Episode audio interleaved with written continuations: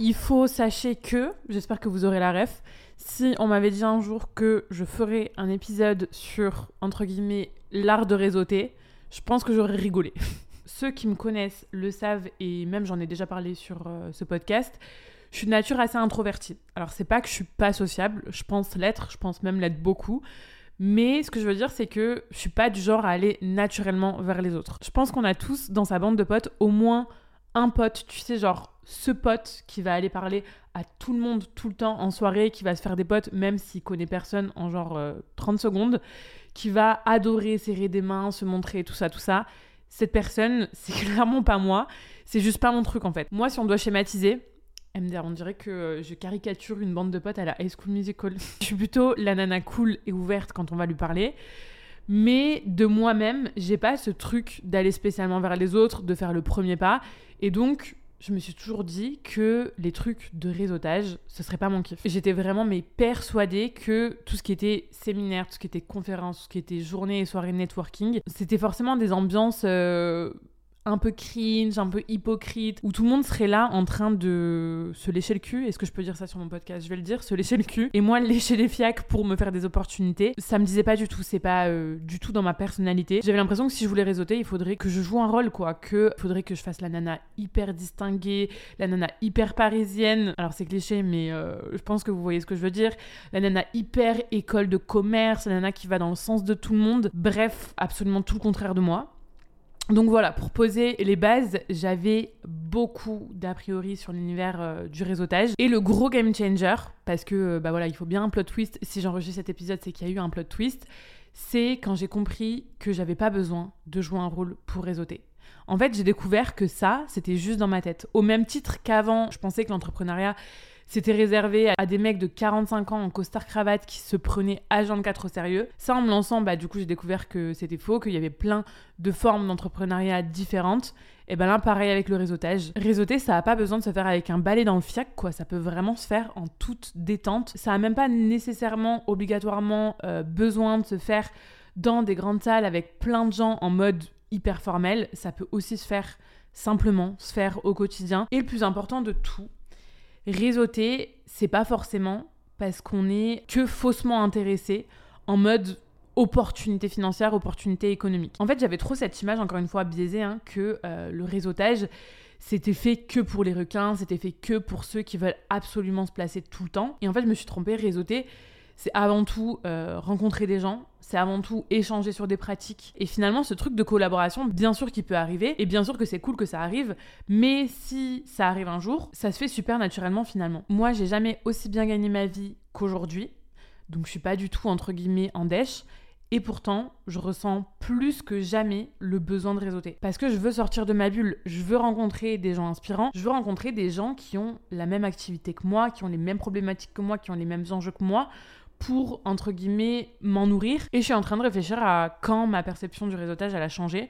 Et en fait, je pense qu'elle a changé quand je suis arrivée à Bali. Parce que bah, quand tu arrives dans un nouveau pays et que tu sais que tu vas y rester six mois, donc tu vas pas y rester euh, une semaine ou deux semaines, même si de base t'es plutôt introverti, il va falloir que tu te sortes les doigts du cul pour rencontrer des gens. Et ma première rencontre, ça a été très rapide, parce que ça a été au bout de quoi, peut-être euh, trois jours. En fait, c'était Sarah, Sarah du compte euh, Studio Marceline, que vous connaissez peut-être qui me suivait sur Insta à l'époque et qui m'avait envoyé un message pour me dire qu'elle était elle aussi en free et qu'elle venait d'arriver à Bali. Et donc, bah, je lui ai proposé qu'on aille boire un café. Et là où je veux en venir, c'est que si tu regardes trois ans plus tard, oui, notre rencontre, elle nous a amené des opportunités professionnelles dans les deux sens.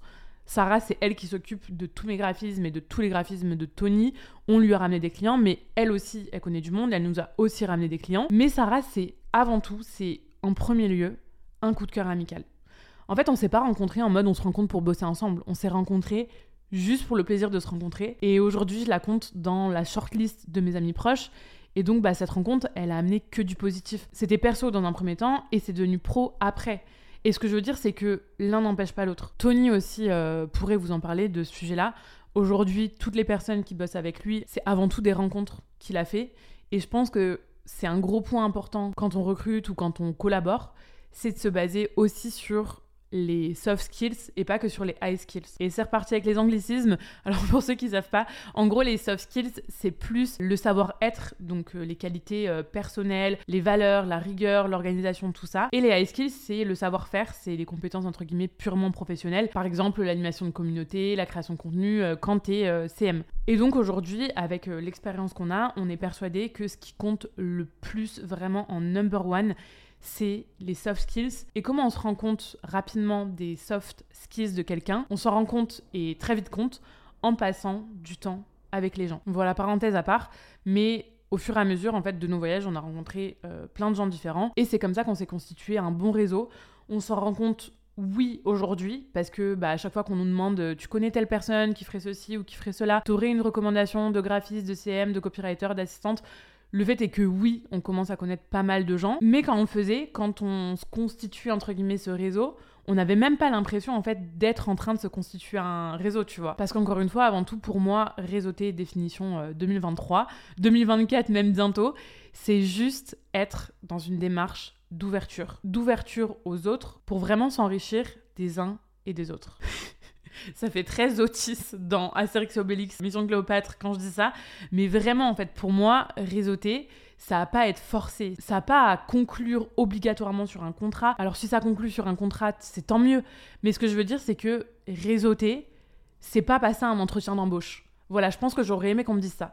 J'aurais aimé qu'on me dise que réseauter, c'est juste un état d'esprit, c'est juste faire preuve de curiosité, c'est une opportunité, mais une opportunité pas en mode si t'es à la dèche juste une opportunité de rencontrer des gens que tu peux aider, mais qui vont aussi t'aider, que ce soit en te partageant un conseil, en te donnant une idée que tu aurais peut-être jamais eu toi-même, en te donnant un contact, ou même juste tout simplement en te faisant euh, passer un bon moment, quoi. Et maintenant, vous allez peut-être euh, me dire, mais Jess, euh, oui, c'est génial de réseauter, mais alors comment on fait?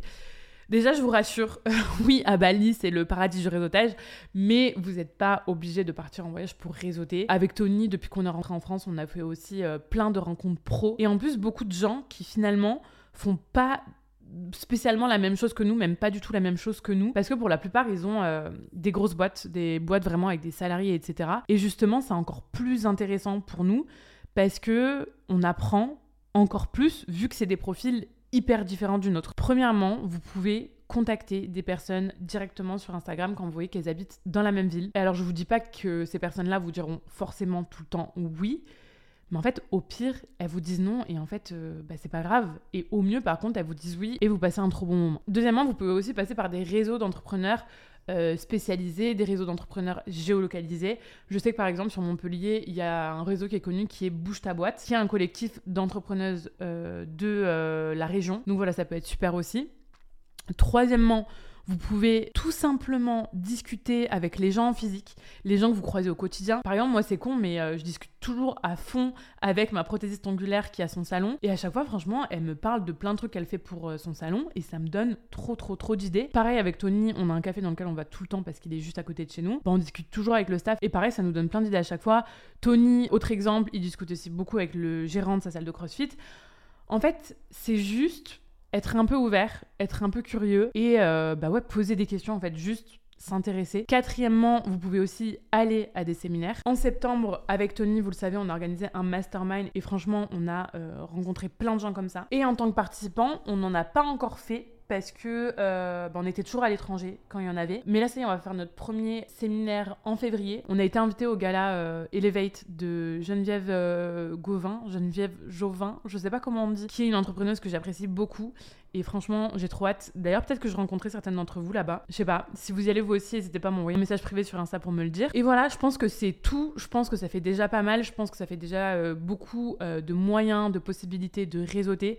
Vraiment, intéressez-vous à ça. Le réseautage, c'est trop sous-côté, tant pour le pro que pour le perso. Moi, toutes ces rencontres que j'ai faites, elles m'ont amené plein, plein, plein de déclics et aussi des opportunités. Alors il y a des choses que j'ai acceptées, d'autres non, mais ça permet vraiment d'ouvrir le champ des possibles. Et en fait, ce qu'il faut comprendre, c'est que c'est pas en restant dans ton petit cercle de connaissances que tu as depuis le lycée que tu vas évoluer. Attention, je dis pas qu'il faut écarter ces gens-là de vos vies, mais vraiment pas du tout, du tout, j'ai pas du tout ce genre de discours. Mais juste que si vous voulez une vie un peu différente, il va falloir aussi, parce que c'est complémentaire, rencontrer des gens différents. Des gens qui sont là où vous voulez vous aller. des gens qui ont fait plein de trucs. Et ouais, des gens que vous auriez pas forcément rencontrés si vous vous en étiez pas donné les moyens. C'était dur de dire cette phrase. Je le répéterai jamais assez, mais l'entourage, c'est vraiment trop important. Et bien sûr que déjà avoir un bon entourage familial, amical, amoureux, c'est top du top. Mais s'ouvrir aussi à un entourage professionnel, c'est hyper stimulant, hyper motivant et hyper Voilà, c'est tout ce que j'avais à dire pour cet épisode. N'hésitez pas à noter le podcast sur vos plateformes d'écoute préférées. Ça aide Pause Laté à se développer à fond, à fond, à fond. Je vous souhaite une très bonne journée, une très bonne soirée, une très bonne après-midi. Bref, peu importe quand est-ce que vous écoutez cet épisode. Et je vous dis à très vite.